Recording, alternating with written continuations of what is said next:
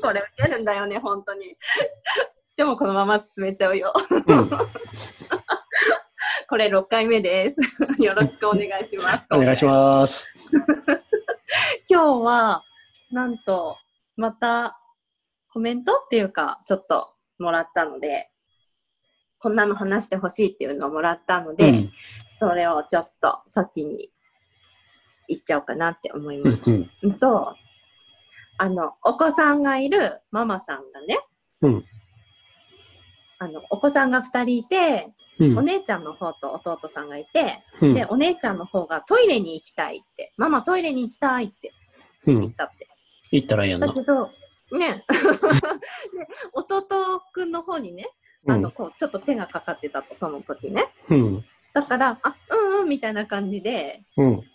だ流すというか、うんうんうんみたいな感じだったんだって。そしたら、で、弟くんの方を終わって、ふと、ふと見たら、まだお姉ちゃんの方がね、トイレに行かないでね、我慢して待ってたんだって、うん行かないで。で、それにすごくママはびっくりして、うんうん俺もびっくりしたな、そんな。トイレに行きたいならね、うあのん自分で決めて行っていいんだよって伝えたみたいなんだけど、うんなんかその、学校とかで、うなんかんこうね、ほら、先生にいちいちトイレに行っていいですかとか、授乳中とかかななんかそういうのがこう、あるみたいで、うんなんか、そう、なんか待っててびっくりしちゃったっていうのを、あの、話をもらってて、うんで、なんかそういった、あの、子供の権利についてみたいなのをちょっと話してほしいなっていうご意見をいただいてうんたなるのほど、なるほ。ど。うんうんうん、そうそう。ということで、こんな感じで、今回は子供の権利みたいなのを、うんうんあの、うん、話したいよーと思って。はいはい。うんうん。で、なんかそういうのある経験。あ、経験ね。うんなんだろう、子供っていうかさ、うーんと、制服着てるじゃうんうんん。着てたじゃん。着 てないわ、今。 今来てたらちょっと。とやばい。いごめんごめんごめん。 年そば読みすぎました。やいや。何してる人なのって。まあでも、でも喫茶店で制服ってうんあるところあるも あーんあね。るよね。あるよね。う。うんん。あまれもどうかとは思うけど。あ、うんうんうんうん。小学校とかさ中学あうん小学校はないね、私中学校とかさ高校生の時さ、ねあのスカート履いてたわけだけどうん。いつもなんかこう集まりがあると必ず「うんはい膝をついて」って言われるのでなんでかっていうとスカートの長さチェックあと「はい髪を耳にかけて」って言われてピアスの穴開いてないかチェック が始まったりとかしてうん。でもさ、なんで、そのスカートの長さがひあのその床にね、つかないより上だとうん。ダメかとか、なんでっていう理由を聞いたことは一回もなかったし、うんまあ、どうせね、そんな集められてさ、長さ、はい、はい、OK、はい、OK、はい、ダメとか言われてもさ、どうせそのチェック終わったらみんなこうやってあげるんだよね。そうやなあれそうななんスなカいート、スカート、つかなあかんって言われたら単に下ろすだけなんちゃうのうん。腰から下ろしていけばひゅうん、つくやん。うん、つくつで、くつく。ついて OK 言われたら上げたらいいだけなんちゃうん、そうそうそうそう。うなんなんそれ。ね、なんかもうムカついたから何スケバンくらいに長くしてた時もあったんだけどさ マジでマジでうーん。最後まで伸ばしてやると思って、うん。やってたんだけど、ううんん、その時はね明らかにおかしいのに注意されなかった よね何も言えなかったみたいで、 うん長いのはちょっと想定外やった。うん、想定外だったみたいそうきたかみたいっていうことがあったよな。うーん。なるほどな。なんかあるあうち、俺んとこは、中学校がもう頭おかしくって、ちょうどあの、 金八先生とかの時代で、もうとにかく荒れてたの。うんで、2個上がものすごく悪くって、うんで、なんか教育委員会から直接なんか校長が送り込まれてきて、うでん、急に厳しくされて、それまでうん野球部うんでも髪型決まってなかったの。うん僕、兄貴がいたんやけど、んあのうんうん学年3つ上に。兄貴はうん3年間ずっと髪の毛ロン毛のままで野球し続けた。で、俺も子供の頃からずっと野球、少年野球とかやってたけど、髪の毛を坊主にしたことがなかった。うん野球するためにうんうんうんなんで別に坊主にして上手くなるんやったらするけど、坊主にしても下手くそなやついっぱいいるから、坊主にする意味ないやん、言うて。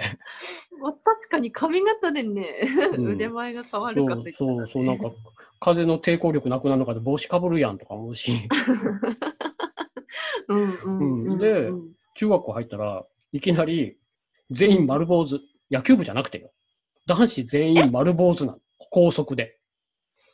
高速でうん、高速で。えなんか戦争時代みたいな。そうそうそうなんそかう。で、おまけに、それまでは中乱着てる子とか、あの、うん、ズボンも別にバギー風のちょっと太めとかちょっと細めとか自由に履いてたのがいきなりもううん、これじゃないとダメこの店でこの学生服を買ってきなさいみたいになってすごかったシャツと、うんシャツの胸ポケットと靴下うん。交渉入れのじゃないと認めてもらえへん、へーもううちなんか貧乏やったからそれだけですごい出費よ、だよね。だってよね 3, 高い学年ね3学年違うから俺は兄貴の制服を着るはずやったの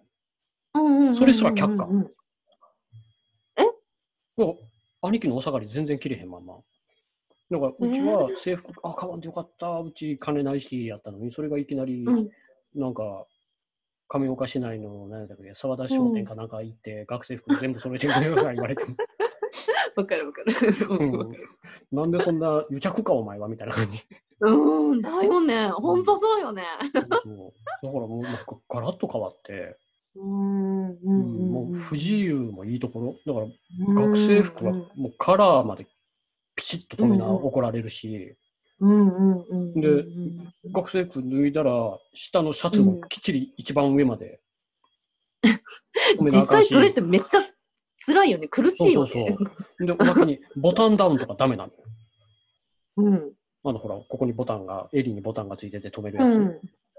うん。ああいうのダメで、もうちゃんとした、ボタンのない、ピシッとした襟の。へで、ー先生見たらボタンダウン着てて、それどういうことなんていう。なんじゃそりゃ。そう何かとおかしかった。もうなんか、ほんま昭和の時代やから、も口答えしただけで怒られる世界。うん。なんか言われたら、はいやろみたいな感じ。えー、そんな感じなんだ。へー大人の言うことは黙って聞いてたらいいって、大人は間違ってないみたいな前提しかない。すごいよく聞いてたけど、へーえ大人って間違えへんのって。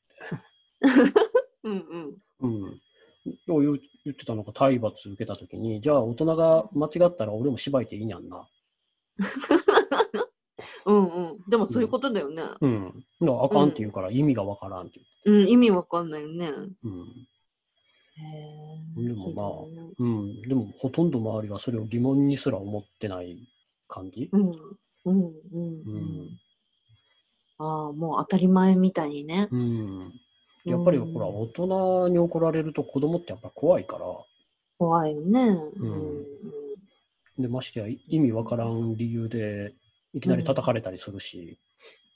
えー、え、何にもしてないのに何もっていうか。なんか、なんか学校で例えば、しょうもないことなんだよ。なんか誰かが、うんあの、うんなんか誰かの教科書隠したとか、うんうんうん。あそういうこと、うん、そういうようなこととかで、うん、あの、職員室呼び出されて、うん、おまお前やろみたいな感じ。いや知らんがな、うんそんなことしてへんでって言っても、いや、みんながお前や言うてる。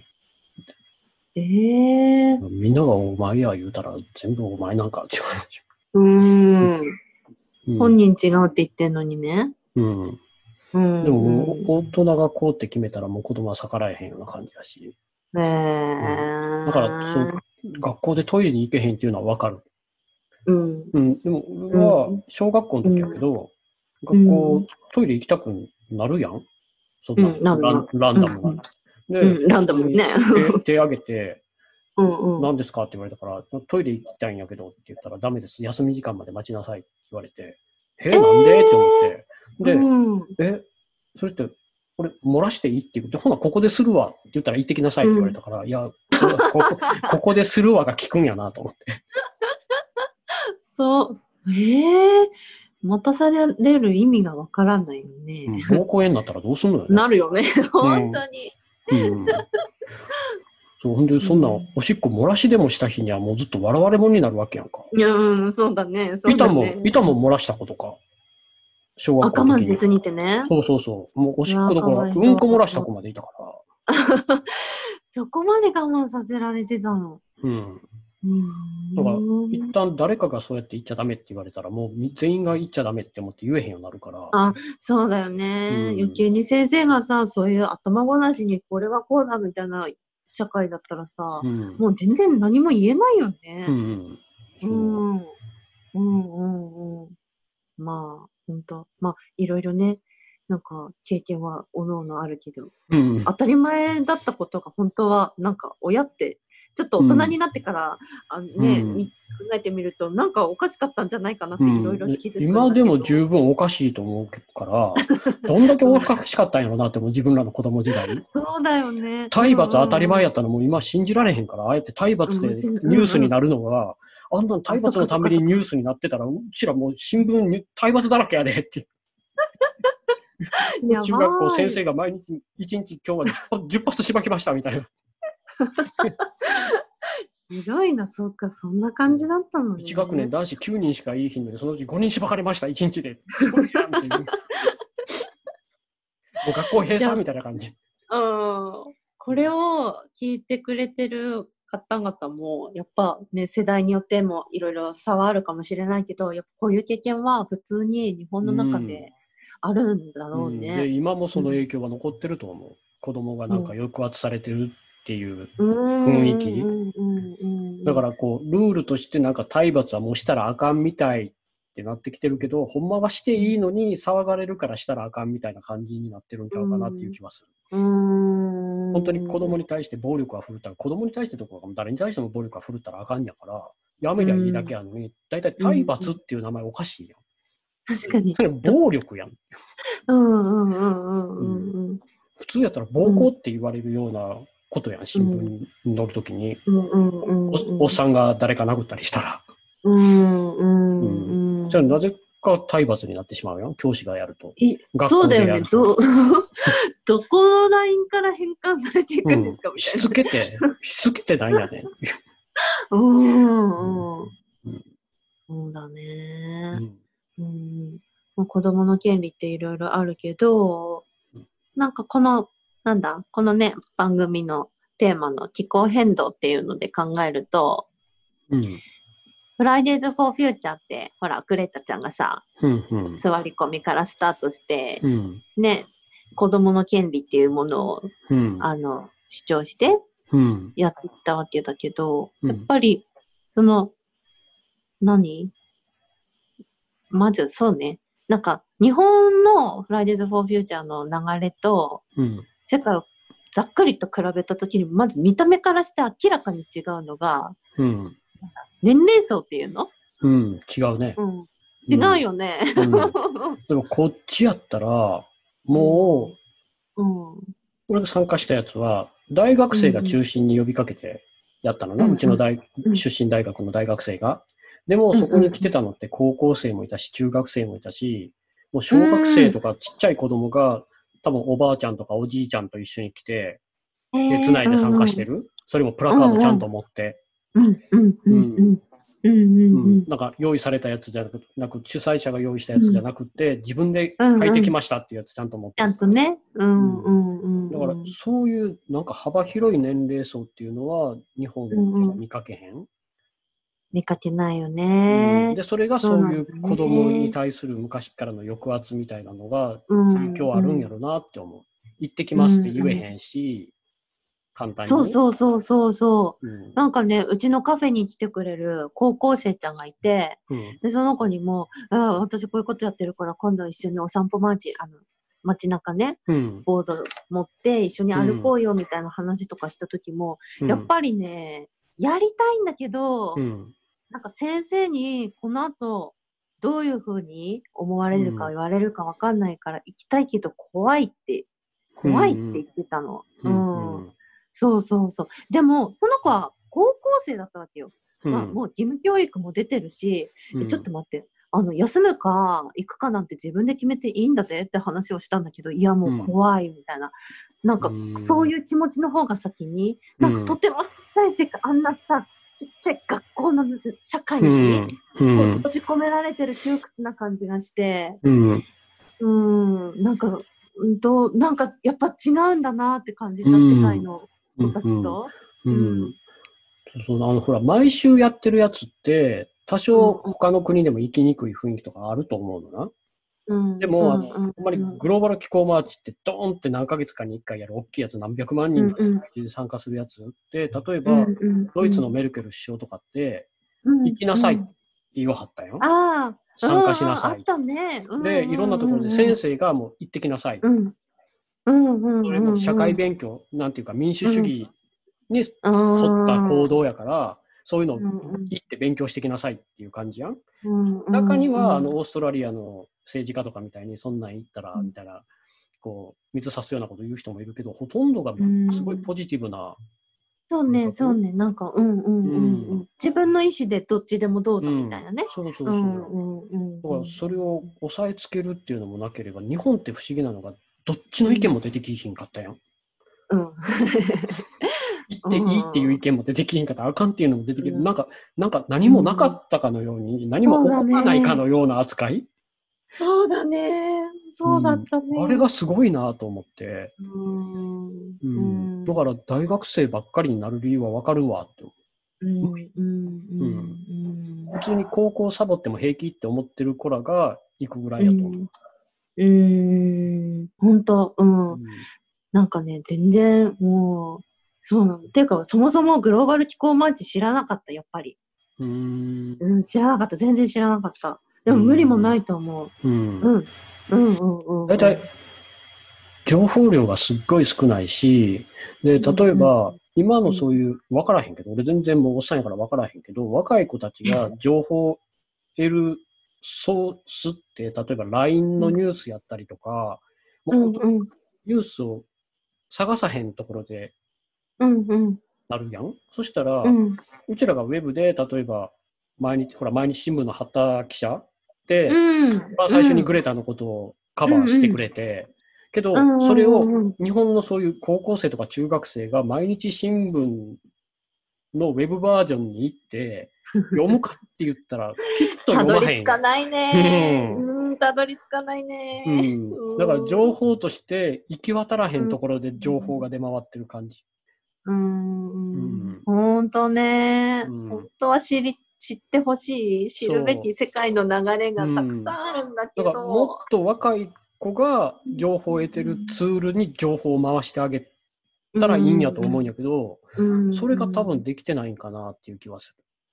そうだと思う。本当にね、なんか、大きいマーチを9月に、うんあの、第1回目を、うんと、グローバル気候マーチ委員は手を立ち上げて、1回目にやるときに、うんあの、この日にやるから、ぜひ参加してくださいっていう感じで、ビラ配りをしたんだけど、うんその時にもう、本当にもう、その辺にいる人にもう声かけまくって、もうとにかく、なんかうんちょこっと説明しながら、うんあの、高校生とか捕まえて、と捕まえて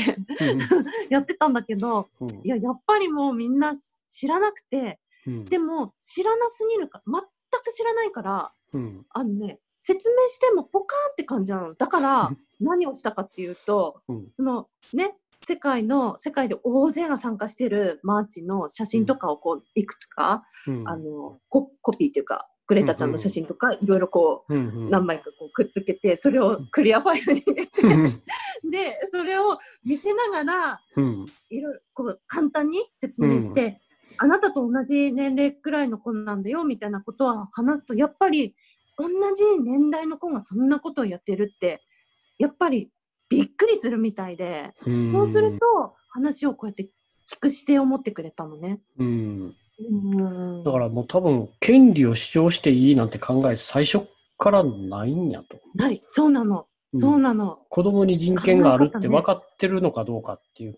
いやー、ないと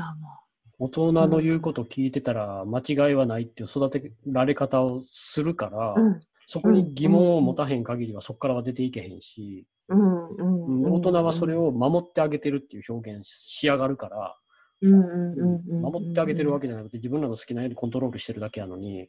うんうんうん。うん本当難しいと思う。ねだってさ、いくらこうね、私だったら例えばさ、その世界平和を考えてて、あ、じゃあこれ私も岩手でやりたいって、もし当時、あんと、高校生の時にこの流れがあったとしても、多分ね、怖くて、うんとか、やっちゃダメっていうのが最初にあったと思うの。え、休んでまでやっていいのかなって、やっぱりあったと思う。うん。うん、あったと思うから、もしこれを、ね、高校生とか中学生の子とか小学生の子が聞いてくれてたら、うんもう本当に、なんだろう。それは大人が決めていいことじゃないし、うん。ね、あの、めちゃくちゃちっちゃい世界の中にいるからねっていうのを本当にもう、うん。とにかく知ってほしい。うんで、あの、考え方としては、あの、グレタが、うん、一番最初の頃、最近はあんまり言わへんようになったけど、一番最初の頃に言ってた、その、うんうん大人が学校行って勉強しなさいって言った時に、いや、うん、最高の学問を勉強して、うんう、そういうん科学者がこんなに気候変動は危なくってって訴えてるのに、それを無視されるような、そんな学校勉強して何の意味があるのうん、うん。ごもっとも。うんまうん、うん、あ、そういう考え方でいいと思うん。ねう。うん。あ、そうそう、今の聞いて思った。なんかさ、やっぱり、大人の方が、年上の方が、多分日本人の DNA に刷り込まれてる感じがするのが、うんあの、自分より年上であればあるほど、し正しい、先輩が言ってる方が正しいんだよな、みたいな。多分どっかにさ、先入観チックにあると思うんだよ、うん頭の片隅に。うんだから、なんか、ね、自分の気持ちよりも先に、ああ、でもこの人がこう言ってるからな、みたいなうんあると思うんだよそれはあるやろねうね。んあるよね。うん。子供の時はそれあったからね。あったっていうか、おかしいとは思っててもおかしいって言えへんし、うんうんうん。おかい。しいからこうしたいっていうのがあってもそう行動はできへんし、うんやっぱりそう怖い、そう 怖い。怖いよね。う。うんん。うんううんんうんうん。ねえ。うん。待って。 すいません。 今、えっと、今22分喋りました。あ、本う。当うんん。どうしようね。これ以上進むと結構また長くなっ ちゃうから。うん。あと、あと5分ぐらい喋って、いけるとこまで行って、いつものよううんに、じゃーっていうふうに、そんな感じでいいから、もうちょっとじゃあうんうん皆さんお付き合いください。そうそううん。うんうんうんうん。だから、だかなんらか、、うんうん。だから、例えばアメリカうでやっん。たら、そのフライデーズ・フォー・フューチャーもアメリカはアメリカで独自っていうか、うんうんほらうんうんヨーロッパの方とかってあんまりこう先住民的な話とか有色人種的な話とかが出てこずに、白人の女の子たちがメインにいてみいたいな、な。うんうん、感じやけど、うんこっちってどっちかって言っうたんうらそういうマイノリティが中心になってムーブメントを起こしてるみたいなところがあって、でその理由っていうのがもうこっちはもう当たり前なんやけどあの火力発電所やったりゴミ処理場やったり石油化学工場とか化学薬品工場とかってもう狙い撃ちしたように前のエピソードとかでも話したけど狙い撃ちしたようにもう有色人種の場所低所得低所得者層が住む場所に行くから、だから子供が、そういう黒人の子供が喘息になる確率とかが、うん白人の子供に比べても3倍高いとか、しそういうので死んでしまう、早死にする確率も3倍、4倍高いとか、そういうことがうん普通に起こってるんだね。でで、こう知らん人は知らんやけど、もうマイノリティ同士ってそういうの分かりきってるし、もうそれが日常もう普通だし、そういうのををちゃんと環境保護団体とかが見てて、そういう問題は常に取り上げてくれるし、学者とかもそういう問題はちゃんと取り上げてくれるし、うんで、そういうこともあって、アメリカでは今、もう何十件やと思うんやけど、子供何十件までいかへんから、子供たちが連邦政府とか州政府とかを訴えてうるん、気候正義を抱えて。自分たちがちゃんとしたあの健康的な生活ができひんのは、州政府なうりん連邦政府がちゃんとした気候変動対策を取らへんせいや。だだから子供の権利ををちゃんと訴えてる。そうだねううんん日本、そういうの全然聞かへんやん。うん、そうなんだよね。なんか神戸とうんうん、か横須賀で、あの石炭火力発電所の建設に反対してる人たちがいるけど、うんうんうんうんうんうん、けどなんかそれもなんか大きく取り上げられることもなく、当事者たちが一生懸命声を上げててその人たちの声を拾い上げて伝えるメディアやったり環境保護団体やったりっていうのもそんなになさそうな感じやし、うんうんうん、なんかさその気候変動につながる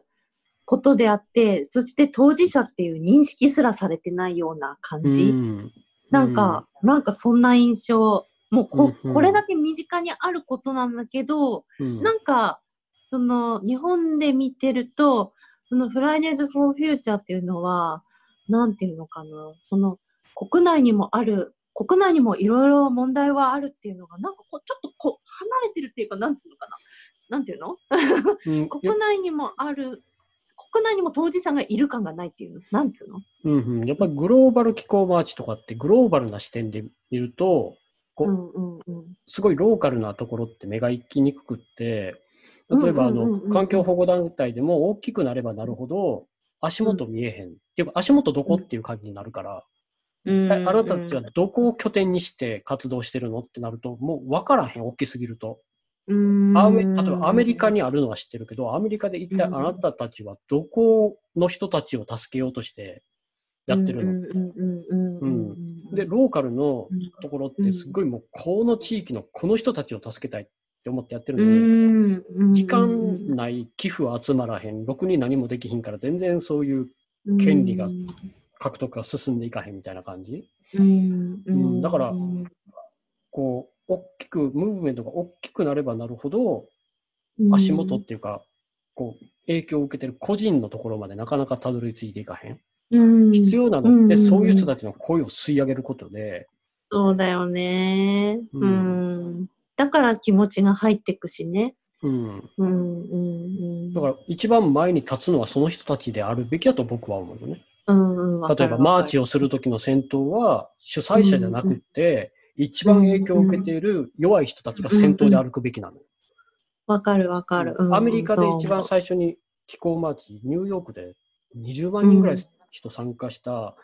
マーチがあって、うんうんその時うんうん先頭は先住民、有色人種うんうんうんが先頭を切って歩いたのよ。うんうんもうそれが、ああ、こう、これがあるべき姿。で、ちゃんとメニューに一番最初はうんフロントラインの人たちって書いてある。うーん。だってメッセージ性がさ、変わっちゃうもんね。そううんなんていうのうんうんうんうでん。そういう人たちを救うことができれば、うん、要するに未来の人たちは救えるわけやから、今ある問題がなくなれば未来の問題はなくなるんだから、うんうん、確かに未来は良くしたいけど、未来のためには今ここにいる人たちでしょっていうのは常々思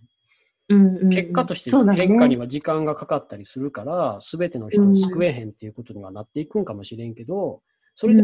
トライはせんとあかんし、うんうんうんうんうんその人たちが見捨てられてるって感じたら、それってもう見捨ててるっていうことなんやから、どんだけ自分たちは精一杯やってるって思っても。うんうんう